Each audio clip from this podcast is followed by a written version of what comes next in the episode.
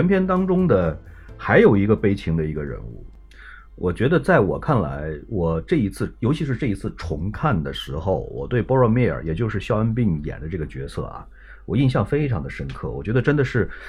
很悲情的一个，而且也是给人留下来的印象非常深刻。他只在第一集当中出现了，就是作为护戒小队的那九个人之一嘛。对，因为在后来看了很多的肖恩宾这个演员演的片子了以后，才。逐渐的有了这个总结，也是大家伙儿总结的最到位的一个，就是这哥们儿是便当之王，就是他演的无数的电影里边他都死掉了，而且是各种各样的花式的死法。呃，最著名的像《全游》啊，包括很早很比《全游》要早得多的很多的片子里边，他几乎出来一次死一次，出来一次死一次。这一次的这个《魔戒》里边呢，他演了一个非常有深度、有有内涵的这样的一个角色。呃，这个角色本身呢。他在刚开始出来的时候，你看他跟 Aragorn 本身其实刚出来的时候很不对付的，对，因为这个角色在刚开始出来的时候，他给人的一种什么，就是我才应该为复兴人类、复兴刚斗、重新的恢复往日的荣耀，我应该贡献出来我自己的生命，贡献出来我自己的一生。所以他跟 Aragorn 的这种游侠的这种观念，当然是刚开始的啊，游侠这种观念是完全对立的。他认为责任是最最重要的事情，而像你这样的游侠，你根本就是不负责的，你根本就是在逃避。所以，他其实他刚开始的出发点是很对的，而且是很好的。你看，现在人类都已经这么的岌岌可危了，对吧？而且从他这个出发点上来讲呢，他其实后边的一系列的反应是很合理的，而不是说是给人一种很突兀的感觉。他对于魔界的这种这种。就是说，因为你看他受到魔界的影响，其实是人类里边最深的之一了。对，尤其是在护戒小队里边，他好几次跟跟这个这个 Frodo 提出来，你这么痛苦，你把魔戒给我，我来替你保管。对，而且你看他说出来的，从来都是我是为了这个国家，我是为了人类，我是为了我们的整个的这个这个这个世界的存亡，我问你要的魔戒的。他反复的在强调这个事情，所以你看他其实虽然也是受到了欲望的这种支持。但是他至少我看到的是，他从来没有把个人的一己的私欲明显的摆放出来。他希望的是，我拿着这个戒指，然后呢，我们就可以用它来恢复人类往日的荣耀，重新的重振这个国家，重振人类的复兴，是为了这个事情的。当然，事实也证明他 hold 不住，就是没有人能够 hold 得住这样子的欲望。所以在最后，最后他战死的时候，其实是非常的让人感动的。就是我可能跟你这个观点会稍微有一点区别啊，就是，嗯，就是我是觉得，之所以他会被魔界所蛊惑的比较多啊，是因为他的内心跟阿拉贡比起来，尤其在第一集当中，他的是有区别的。他就是他是一个野心其实还是很大的一个人，就是阿拉贡明显是没什么野心，至少在第一集当中啊，就是。包括他后来所谓的那国王归来什么的，那也是被架着，像被甘道夫这些人给架起来的这样的一个一个就是众望所归的这样的一个角色。你刚有一点我是很同意的，就是他从一开始波罗米尔是带有这种很强烈的使命感的，他这种使命感是一直是他他也就是他要拿到。魔戒，它不是出于，或者说至少很大一部分不是出于对自我权力的这种不断膨胀而导致的结果，嗯，而是一种，嗯，就是他确实是希望来去振兴刚斗，啊，然后并且他会觉得他是代表刚斗的这个正统的管理的这样的一个一个阶层或者团队，啊，来去来去做这个事儿的，所以他才更容易被魔界所左右，因为他魔界会发现这种内心有野心强悍的这样的人。会蛊惑你会更容易一点，嗯，我觉得是这样的。但是你说他完全没私利这一点上，好像至少这个演员演的看着挺邪恶的，反正是 就是。所以，当然这从另外一个角度来讲，他也是突出了他和这个阿拉贡之间的这种区别啊，就是。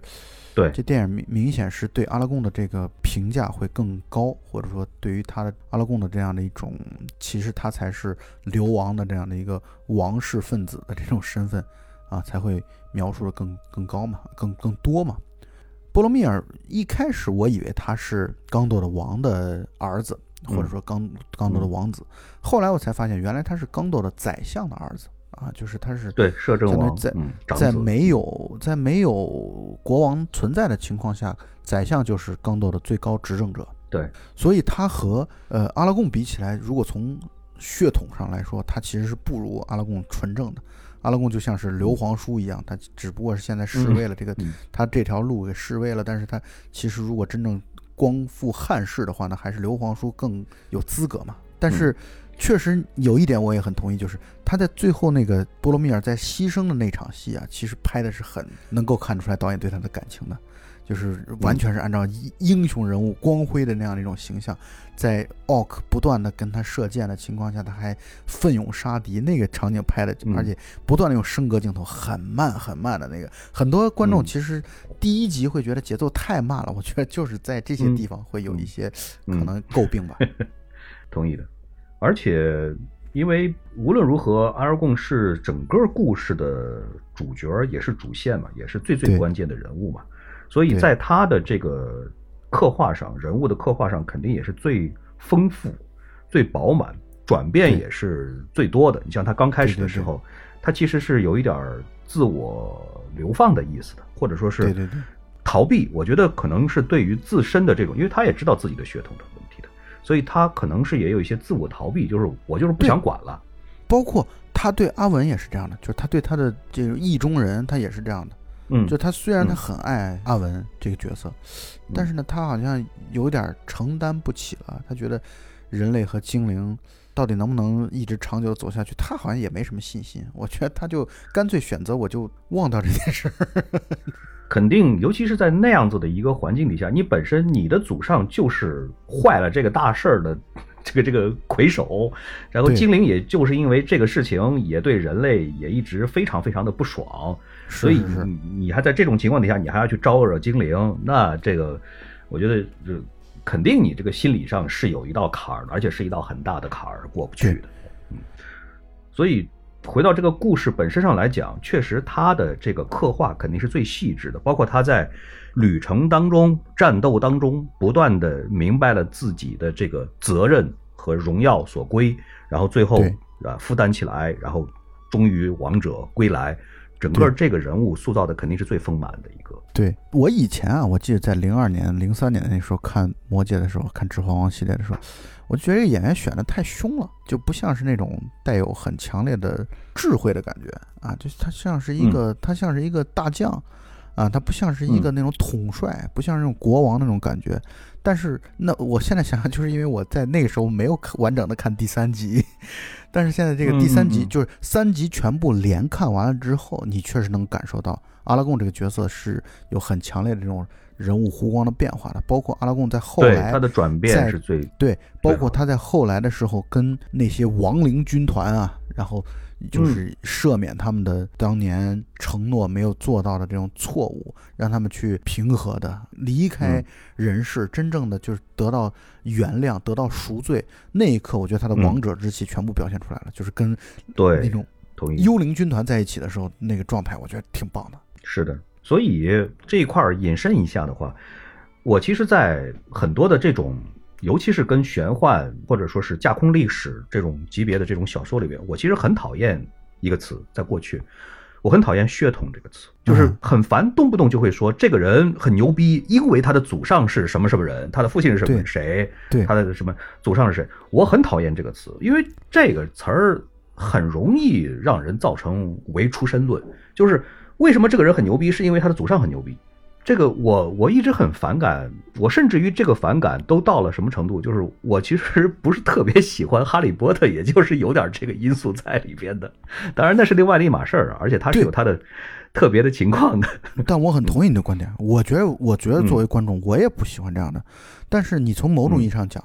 阿拉贡其实也是沾了这种血统的光，包括幽灵军团为什么能够供他来差遣，那就是因为他代表刚铎王，然后来去做出这种承诺，说你们帮我把这个战斗拿下来，我就可以赦免你们。嗯。但是呢，从另外一个角度来讲，我觉得指环王在这点上做的很好的地方就在于，他把这种血统论啊，它其实是一种对冲的，对冲的直接表现就是 Frodo、Sam 这些，就可以说是最不起眼、最平民，没有任何的这种这种这种血统的这种优势的这样的一些人，然后放在里边，因为它其实是对冲的。为什么对冲？你看，像 Legolas 是精灵王子，然后金利那是矮人的嗯算是王子吧，应该是就是也是矮人的当中的那种高干子弟。然后对，然后阿拉贡这不用说了，但是呢，他又通过像 Pippin、像 Mary、嗯啊这些霍比特人来去跟他就是来中和这件事儿，所以我觉得这是指环王做的特别好的地方。而且我很同意你说的，而且更加更深一步的在讲，就是阿拉贡本身他所他为什么最后能够能够王者归来，我觉得根本不是因为说是他是谁谁谁的后代，而是因为他在整个的这个故事当中，他一步一步的历练自己，然后最后他凭着他自身的这种经历和实力，然后磨练，最后拿到了属于他自己的荣耀和责任感，然后真正成为了一个王。我觉得其实在这个程度上来讲是非常合理的，而且是我觉得是至少我是能够完全接受这个故事的这个设定的。我 给给我我并没有，并没有得到什么不适不适感。嗯，我觉得还是挺综合的。我觉得，我觉得阿拉贡身上他们确实还是有一些这种祖上的这种因素，没办法。你看他动动幽灵军团就那么听他的，这个包括他去洛汗国那个国王就能跟他说实话，还是有一些这种。但是就反正说服我的地方就在于，我就是觉得霍比特人这个对他的这样的一个对冲，我觉得挺好。这个你得看这样子来讲，就是一个故事啊，你在刚开始的时候，背景的设定的时候呢，你一定一定要正常，不能刚开始上来就就给人类各种什么呃什么光环加满啊，这个这个 buff 加满，这个刚开始上来的时候，人们一看这样子的背景设定，一定会很不舒服。所以你看他在第一集里面，他其实很老实的，他就是个游侠，然后还有点那种吊儿郎当，还有点那种逃避等等等等，都都跟正常人没有什么两样。一直到后来，这个眼看着这个奥克大军啊，包括魔王这个实力太强，快顶不住了，这才各种什么什么机遇手或者什么的往上加，这样才好看。而且到了情节紧张激烈的时候，观众基本上就不会太 care 这种 bug 级别了。对，所以整个的故事从整整体上来讲是顺畅。你要是说他刚开始他就能够指挥什么亡灵大军，那我早都把这 这电影都扔了。对，我明白你的意思啊，他这是一嗯步步铺垫出来的。啊说到阿拉贡，然后不得不说一下演员啊，维果·莫腾森。为什么要说到他呢？因为嗯前几年的那个绿皮书嘛，就是对对对，你可以看到完全就不是阿拉贡的样子。我到现在我在变了人了。嗯他们俩就都不是一个样子，包括嗯这个长相啊、脸型啊，然后什么的眼神啊，好像都差别是很大的。但是呢，很大很大就是，但是这从另外一个角度来讲，也能说明这个演员的可塑性实在是太强了，非常棒。是的，你看这个精灵王子这么多年几乎就没怎么变。但是说到精灵王子，我们要说的就是精灵王子 Legolas，就是奥兰多·布鲁姆。嗯我是觉得他的颜值最巅峰就是在这个片子当中，就是他在这个片子当中，他有一种特别俊秀的，就是因为精灵这个这种种群啊，他很多时候就是对于这种长相啊各方面，他有一种很魔幻的、很就或者秀美的、俊秀的这样的一种一种长相，而 Legolas 是最为贴合贴近的。这样的一种样子，但其实奥兰多·布鲁姆在日常生活当中的一些照片，我看就是还是特别阳刚的，就他和有点像片子当中阿拉贡的那种感觉，但他其实在嗯。电影当中，这个 Legolas 就是特别秀美的，而 Legolas 也是《指环王》三部曲当中每一个每一个片子当中短评可能都会在前三位点赞里边一定会找到 Legolas，都会说啊，精灵王子好帅啊，嗯。实在是太帅了。这个 Legolas 他的帅的点太多了，所以我们每次总是在说起来，就是他那个飞身上马，这个是一定要你可能嗯。看十回二十回也也不嫌多，啊、嗯。以及这次让我印象比较深刻的就是他和那个矮人金利，其实背景上来说啊，矮人和精灵是极其不对付的，就是这两个种群是对对对，矛盾特别很多，特别不嗯特别特别不对付的，而且一开始这个金利啊，对 Legolas 充满了或多或少一种嫉妒啊、鄙夷啊等等等等一系列嗯复杂的这种负面的这种因素或者情绪。是但是到后来结尾，包括到第三集的时候，我觉得他们俩已经形成了一种，呃，惺惺相惜的，然后超越种群的这样的一种，因为它这里边不是有煽情的话嘛，就是那个朋友怎么怎么样，就是在他们俩之间互相表白，这种朋友这种互相表白，就是我觉得这一对儿的塑造特别的好，一高一矮，一帅一丑，一个冷静，呃，一个鲁莽，这样的一种性格对比性特别强。但是到最后，两人之间这种关系感情升华到了一个很高的一个一个位置，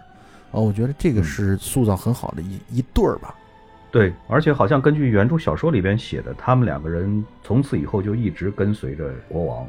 一直到他死，然后两个人就一起又去仙游去了，属于这种。对，而且好玩的地方就在于他们俩每次那种大的战斗场面，为了调和整个战斗这样的一种氛围啊，总是在不停的出现那个金历在数，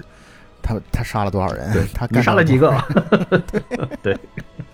那场景让人印象很深刻，然后每次他都会被 Legolas 气得直吹胡须，因为 Legolas 总是要领先他一步。然后让我印象很深刻的一个台词就是，Legolas 不是就像你刚才一开始在我们做节目最开始谈到的那个 Legolas 的名场面之一，就是他从那个巨象，他把那个巨象的给射射倒了之后，然后从那个巨象的鼻子上滑下来的那个场景嘛。然后特有意思的就在于他从滑下来之后，他相当于把巨象一向那就像是一项船的人全部给干翻了的情况下，经理跟他说：“这个你只能算一个人啊，哎，只能算一个。”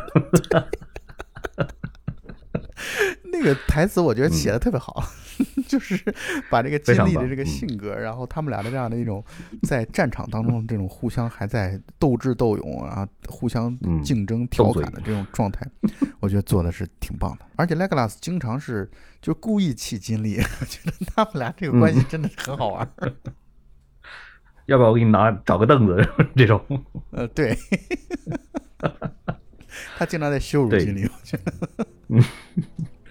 而且这个演员在那个时候的颜值啊，这个因为主要是他刚开始出来的时候，他拍这个之前真是没什么没什么名儿啊，没什么名儿。这个是他的几乎是第一个大片儿，就是一个广为人知的一个大片儿。刚开始就是。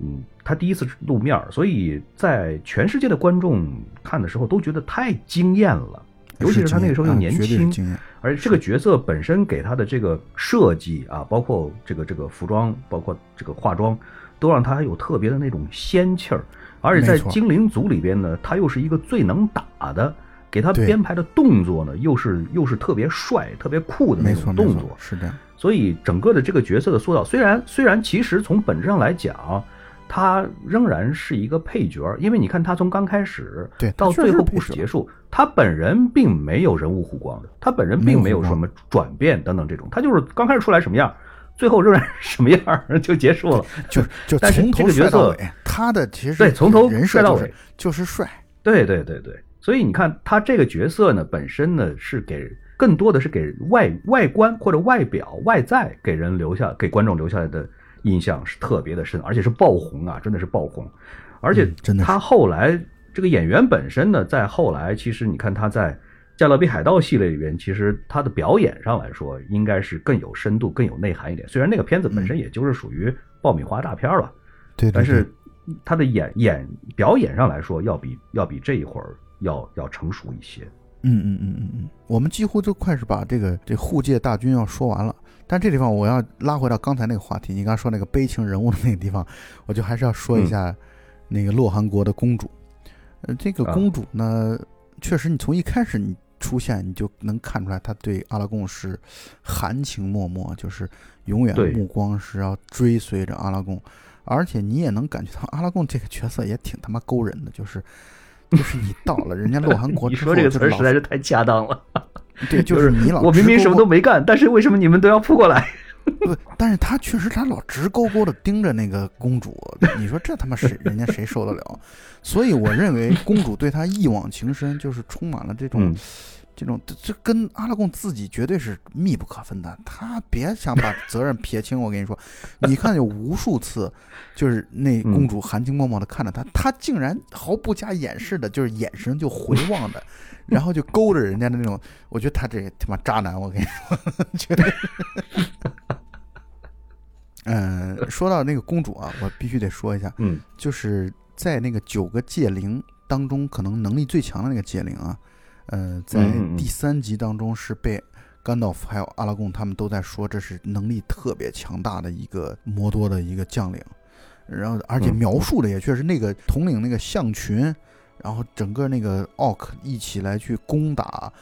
刚斗的那个时候，可以说他是最高统帅吧？我觉得就是有实体的最高统帅。啊，除了这个索隆是远程遥控指挥之外啊，他们在介绍这个统帅的时候就说了，他从来没有被 killed by a man，或者说 defeated by a man，就是没有被人打败过。但是后来玩了这这个梗，他其实说的是没有被人打败过，但是在那个洛汗国的公主把他一击致命之后说，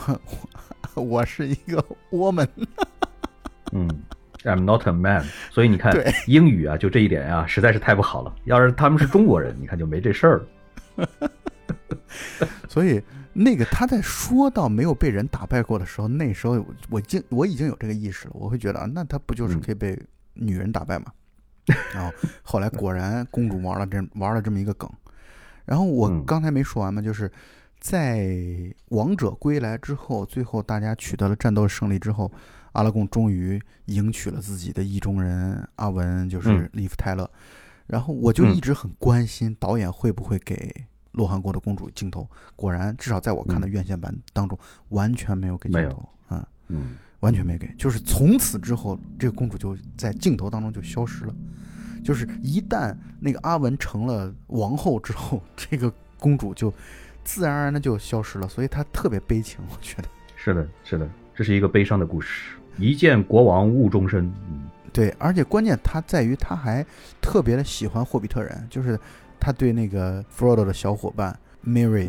啊特别的照顾，然后骑马都是带着他一起去骑的，对，就像对待一个，因为他个子也比他们高嘛，霍比特人特别矮嘛，就对待像带了个幼儿园的小朋友、小跟班一样的这种感觉，包括教他怎么去战斗什么的。虽然 Mary 和 Pippin。其实，在战斗场面当中，压根儿也就没有发挥出来，就没有体现出来。对。不过，他们俩是作为谐星的存在，就是在电影当中来去负责调。本来也不需要他们发挥武力。嗯，对对对。悲情人物，确实三个悲情人物啊，咕噜，然后波罗蜜尔和 洛汗国的公主，都让人看得很感慨。对呀，你看公主，其实你看性格也好，对吧？对。然后武武艺也精，除了厨艺不太好以外，真的别的方面都挺好的。但是没办法，他他的对手可是利夫泰勒，那没办法，就是哎，没办法。如如果你要说 Legolas 是作为这个男性的这样的一个颜值的巅峰存在的话，那利夫泰勒就是作为女性的这样的一个就无法超越的一个巅峰，在这个片子当中啊，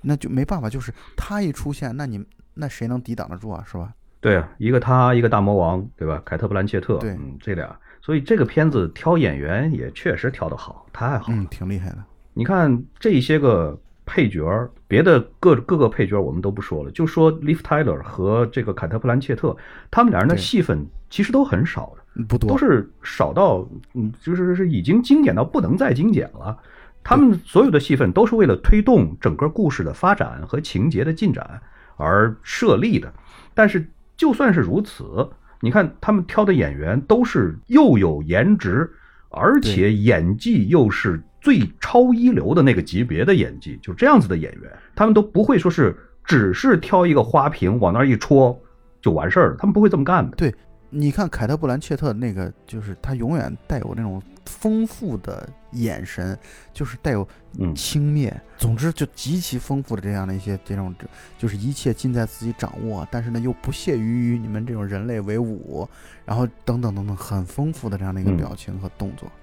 啊，在在电影当中，是的，所以我特别佩服《指环王》的这一点，就是你看他挑的所有的演员都是费尽了心机挑选最最合适的，而且是。小心翼翼的在挑选，没有一个演员说是就是个纯粹的花瓶，就就连精灵王子这样的，他也挑的很合适。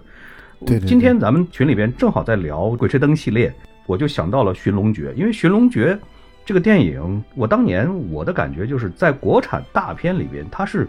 最最最最接近好莱坞的制作。嗯，从形式上，从整个制作的环节上。从情节的安排上，我觉得它都是特别严格的按照好莱坞的这种大片的制作来的，所以它的票房最后那么高也是非常合情合理的，就是很顺畅。我觉得这个片子在国产片里边非常非常棒的一部片子，唯一的可惜的就是他找了一个花瓶。等那个他出来的时候，那一段我特别的出戏，我当时就觉得，哎呀，太可惜了。如果他要找一个又有颜值，同时又是个演技实力派的，因为确实这个角色在电影里边的戏份真的不多，但是也别这样子，对吧？别这么马虎。你但凡找一个又有颜值担当，同时又有演技的，我觉得不是那么难的，真的不难。这一下子整个这个片子肯定会顺畅很多。我觉得《指环王》系列就是就是一个最好的证明。我们算是把人物基本上都就都说完了吧？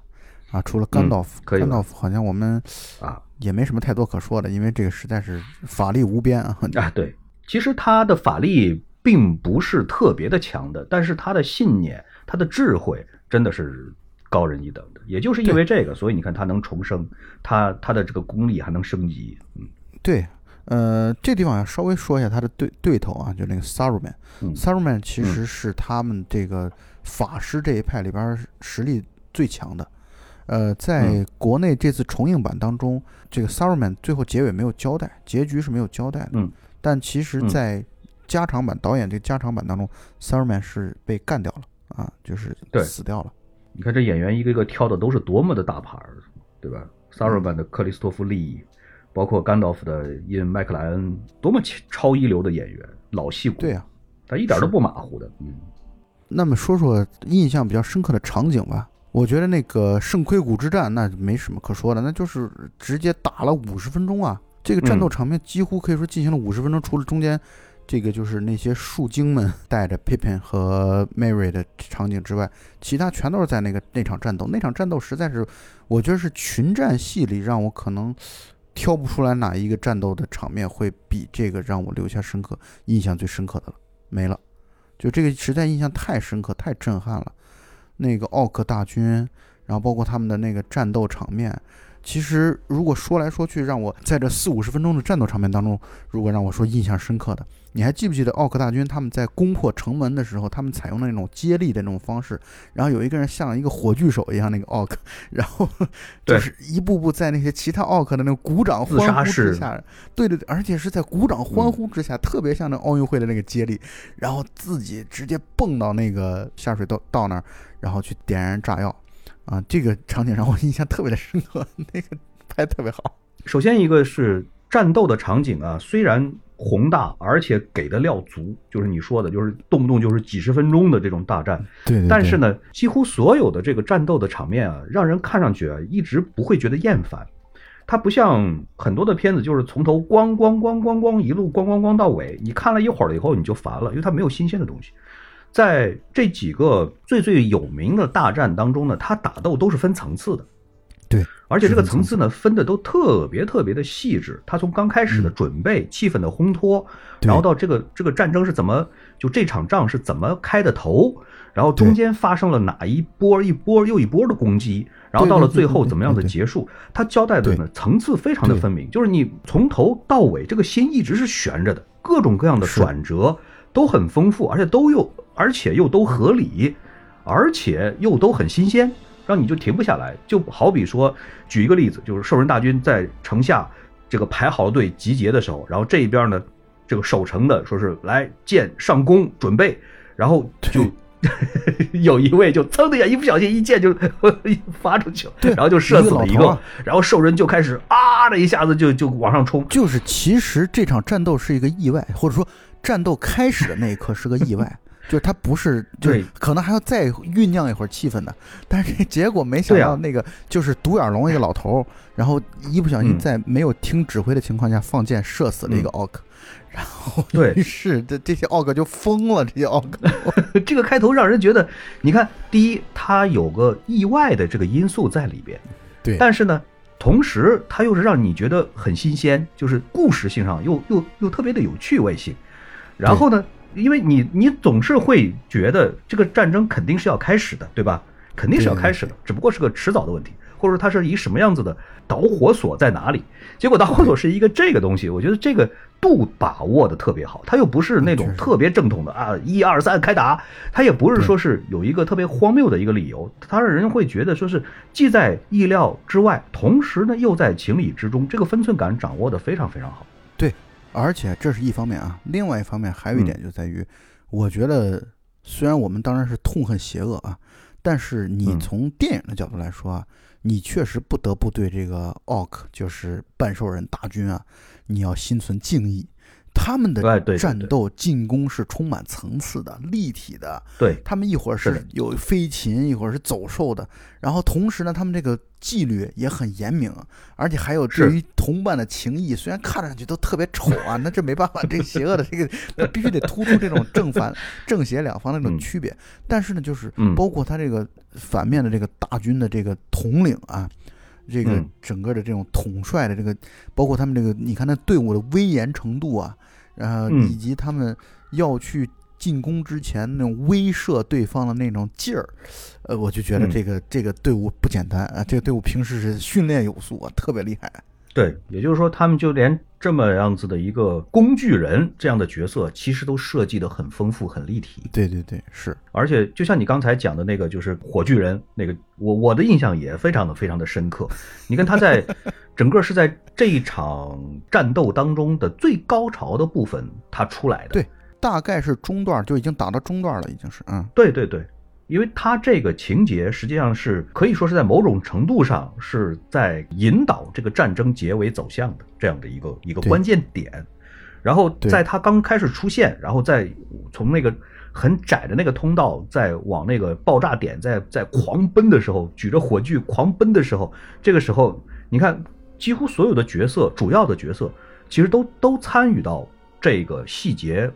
当中来了。是阿拉贡先发现的，对，然后就赶紧叫莱格拉斯，然后说赶紧射他，对对对，所以你看，整个的这一个小小的这个细节，虽然可能就几秒钟，但是已经是把每一个角色的特点、个性其实都讲得很清楚。你看，为什么是阿拉贡先发现的？因为阿拉贡的经验是最丰富的，他的战斗经验是最丰富的，对，所以他一眼就能够看得出来这个地方是是重重心重中之重。然后他呢，他立刻就会让莱古拉斯去射他。你看这个也是很合理的，非常的合理的。他在第一眼就做出来了，就是注意到了最关键的点，同时他做出来了最合理的判断，下了最合理的命令，就是必须就是其他的所有的手段都是来不及来阻挡他了。唯一的希望就是让神射手把他射倒，然后神射手呢射了三箭是吧？我记得是射了三箭，然后硬生生是没 射倒，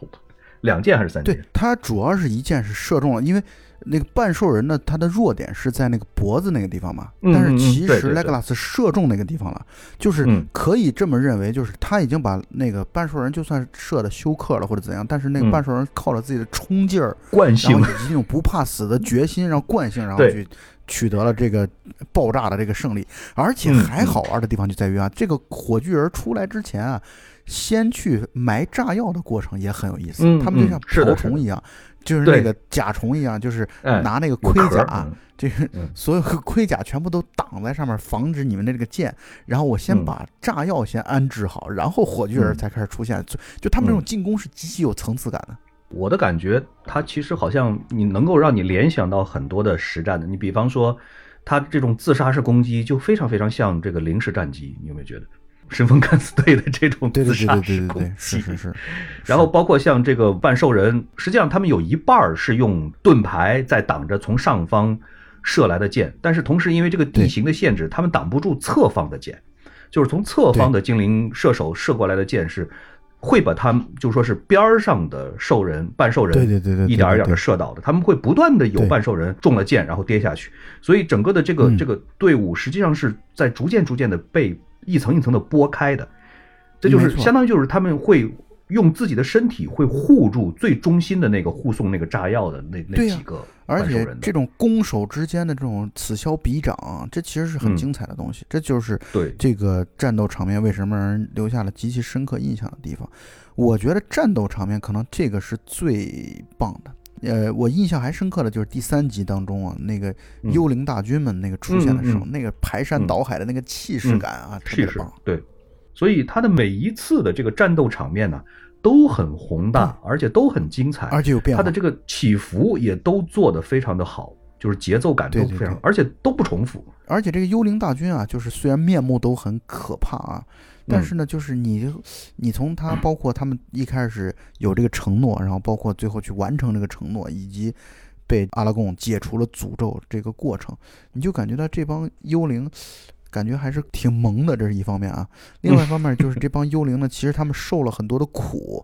就是在那一刻被释放的那一刻，我感觉他们大家都如释重负。包括我作为观众来说，我也有一种如释重负的感觉。我觉得啊，这是你们应得的，你们应该去 peaceful 啊，你们应该去就是享受这种平和啊，就是终于可以不用受到那么多的诅咒和压力了。所以我觉得这个地方其实是。最有这种宗教意味的，就是体现的就是有罪之人的救赎。是是是，没错，是这样的，是一个圆满的啊，这是一种圆满，很圆满，很圆满，这是一个很大的事件的结束。所以那段戏看到的时候，虽然我没有宗教信仰，我觉得你肯定也没有宗教信仰，但是呢，我们都还是会有一种很强烈一种感动的感觉。是因为这个故事本身确实是值得被记住，就算是他们最后。啊，消失掉了，或者说是怎么说呢？用中国人的话来说，可能就是你们重新去投胎吧，是不是这样？对对对对对，是是是是这意思。嗯 嗯，但是他们这个故事会被人们记住，会永远的流传下去。嗯，而且刚才我们讲到，就是人类和半兽人的大军的这种这种战斗啊，其实你每一次的这个战斗啊，你看下来了以后，你都会觉得半兽人的这个大军是无比的强大啊，甭管是他们的这种，就是说是小股的部队。突袭式的这种半路突突然冲出来，给人类造成的这种伤损失损失，或者是这种攻城战啊，这种就是凭着自己的人多，而且是皮糙肉厚，而且有各种各样的准备，等等等等，你会觉得对付这么强大的敌人，真的是怎么想都觉得是没有什么胜算的。这样的话，才更能够反衬出来主角的这种伟大，包括他们的意志的坚强。是一种没错，虽千军万马无往矣，或者说是明知不可而为之的这样的一种气势，这这才是真真正正的处理一个好故事的一个方式。就是你必须要给主角定出来一个强大的对手。我觉得这个事情咱们以前其实谈过很多很多次，就是在对这种影视故事里边，编剧怎么样子去制造这样的一个敌我双方的一个矛盾。嗯嗯，你真的不能够太过于的去弱化对手，或者说是蔑视对手，把对手写的那么的愚蠢和无能。就是你你写成这个样子的话，实在是太没劲了。我们都不愿意说是直接一一斧头就劈过去，然后就就就赢了这样子的东西，对吧？对，所以抗日神剧之所以被人诟病，其实就是这方面的原因，就是把对方把困难描述的太一击就破了，这个就太没劲了。这个对。嗯，这个这个事情其实咱们已经在以前的节目里边也谈到过不止一次了，嗯，所以这个这个吐槽我们就到此结束。我们到此结束。我们现在来说一说，嗯，现在我们来说一说，其实这个一开始我们谈到的这个故事啊，其实就相当于是西方的《西游记》啊，就是西方世界的《西游记》，它和《西游记》确实有太多相似之处了，就是为了实现一种苦修式的目标，嗯啊，然后克服重重困难。真的是九九八十一难，然后在这个过程当中，自己内心经历了很多的内部的毁灭、内部的焦灼，然后包括人与人之间的猜忌啊、不信任。那这个尤尤其刚才我们也对比了那个弗罗多赶走 Sam 的桥段，和三打白骨精简直是如出一辙，一模一样，非常类似。这个故事本身啊，就是魔戒三部曲的这个地位啊，其实在西方确实就是像我们这边。四大名著当中的《西游记》一样，包括我印象很深刻，我读过一本史蒂芬金写的《黑暗塔》的那个序言当中，他也谈到了，他之所以他之所以最开始去走上文学的这条道路啊，那是绝对受到了魔界的影响啊。很多很多西方的著名的作家，其实都是多少受到了魔界的影响。我觉得对于大多数的中国人来说的，你读到了《魔戒》的这个故事了以后，你不可避免的会把它和《西游记》做一个对比。你看，都是这种嗯历险、对传说这种神话类型的故事，对吧？但是我可能想的更多的是它跟《西游记》之间的这种差异，对，可能是我想。但是当然，你不能去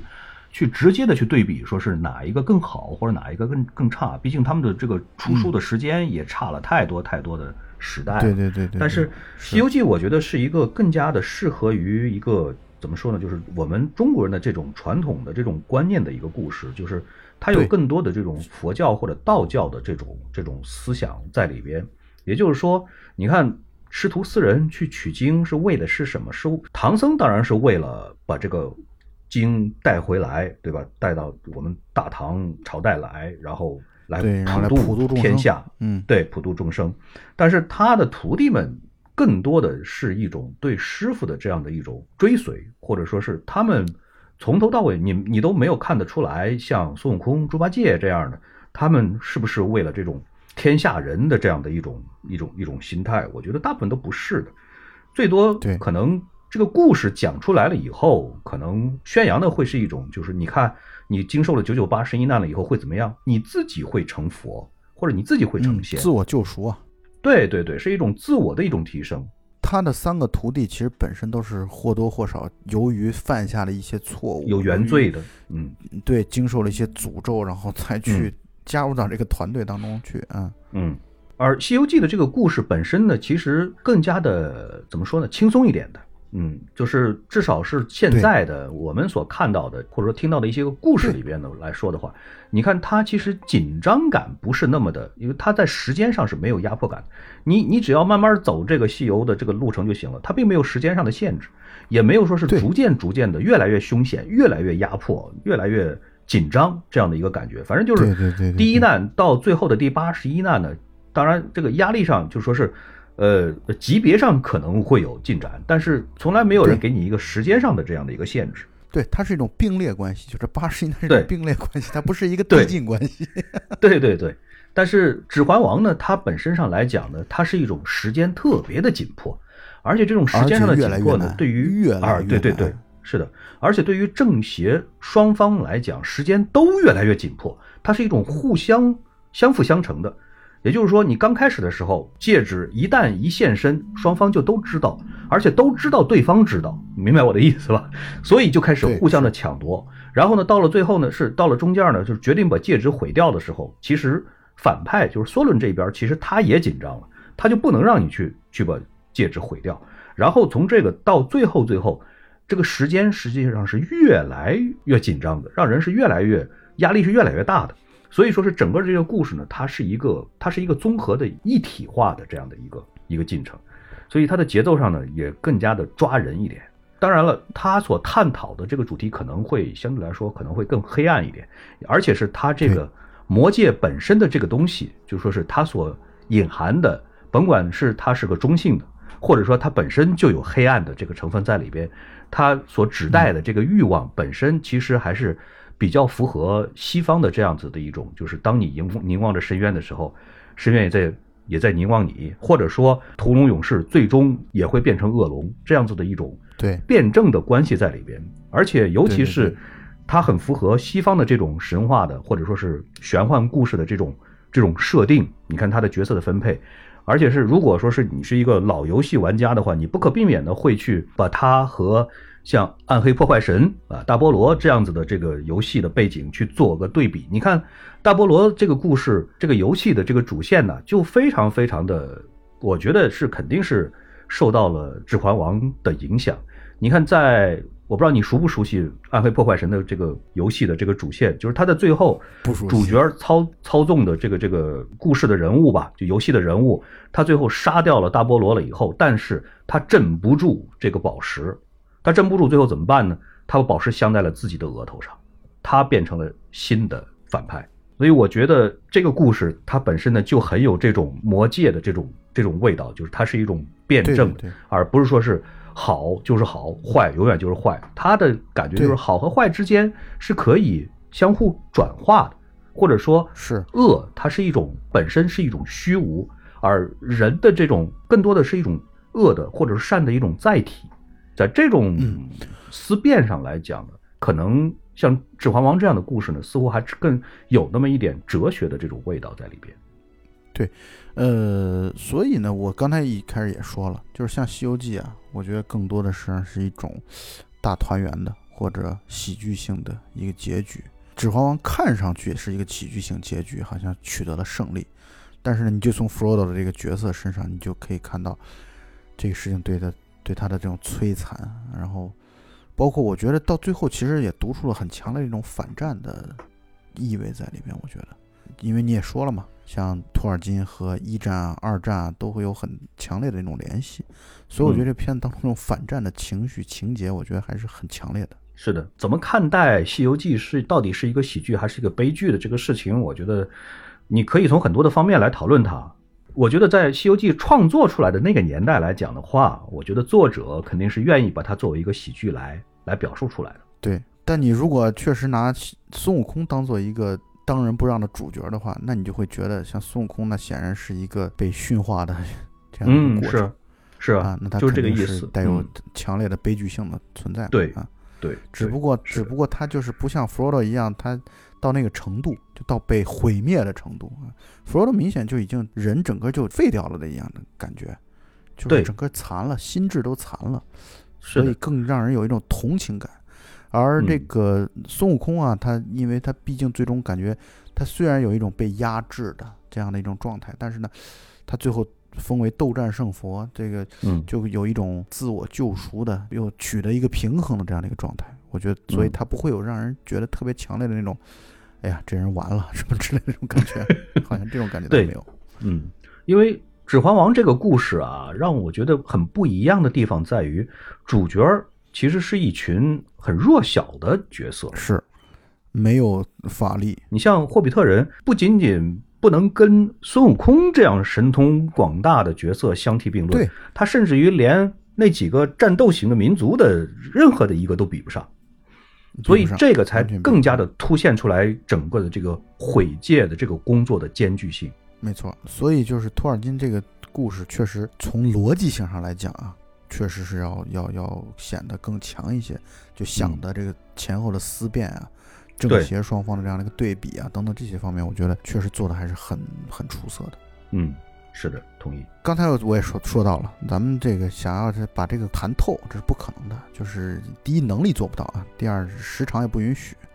对嗯，主要是能力做不到我觉得我们 对，所以我们就是按照自己这次重看的观感聊一聊。我觉得我们心目当中这些人物啊，我们心目当中的一些场景啊，包括我们对于这个故事本身的一些观点啊，也就差不多了啊。这也是嗯我台一向这种漫谈式的风格所决定的。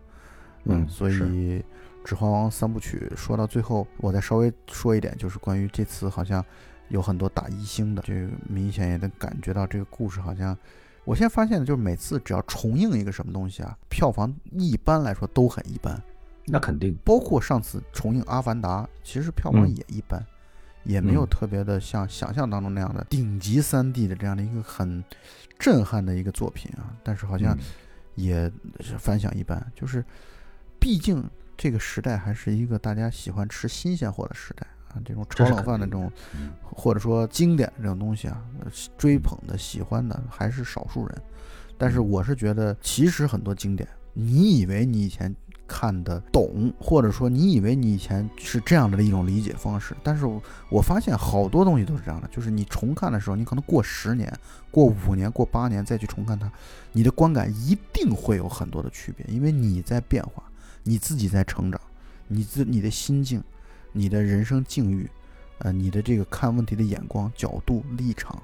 包括你可能会更理解一些人。你比如我们以前会觉得像咕噜就是一个邪恶的人，嗯，但是我们现在就会觉得斯密狗其实它有很多的悲剧性，有很多的是你如果是他，你可能比他更邪恶，就是他身上这些所谓狡猾、奸诈什么的，你会觉得很理解他。就是你嗯随着重看，你可能会有一些这样的一种感受，这是我觉得重看经典的必要性，就是你重看它，你所得到的结论、想法、意识、观点、判断都会有很多的区别。这来去验证自己或者印证自己的成长与变化，我觉得这是重看经典的一个非常重要的一个地方吧。同意。而且而且你在重看经典的时候，你的心态是特别好的。就是对于我来说，我个人来讲，因为如果说是我去看一部新片儿的话，我需要花很大的力气去思考这个片子它到底是个什么级别，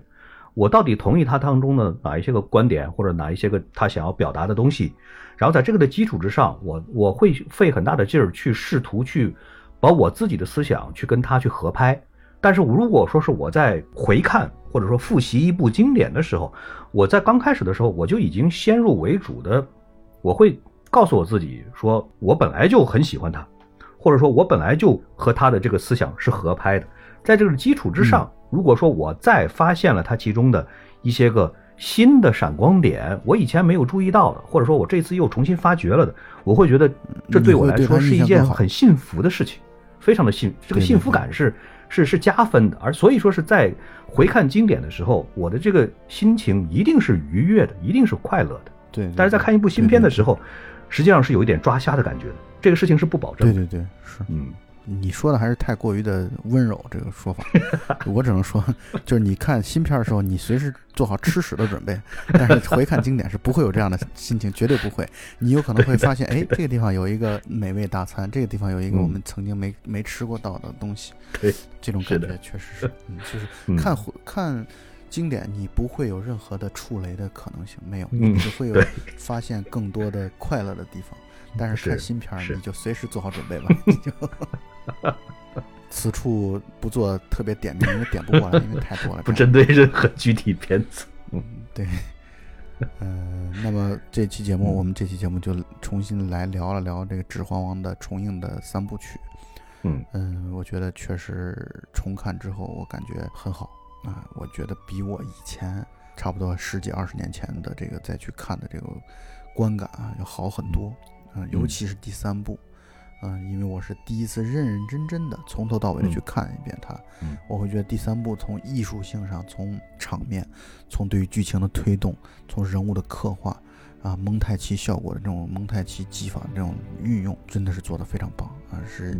确实值得上是经典之作。是的，同意，同意。那么本期节目就到此结束，大家再见。好的，谢谢大家，拜拜。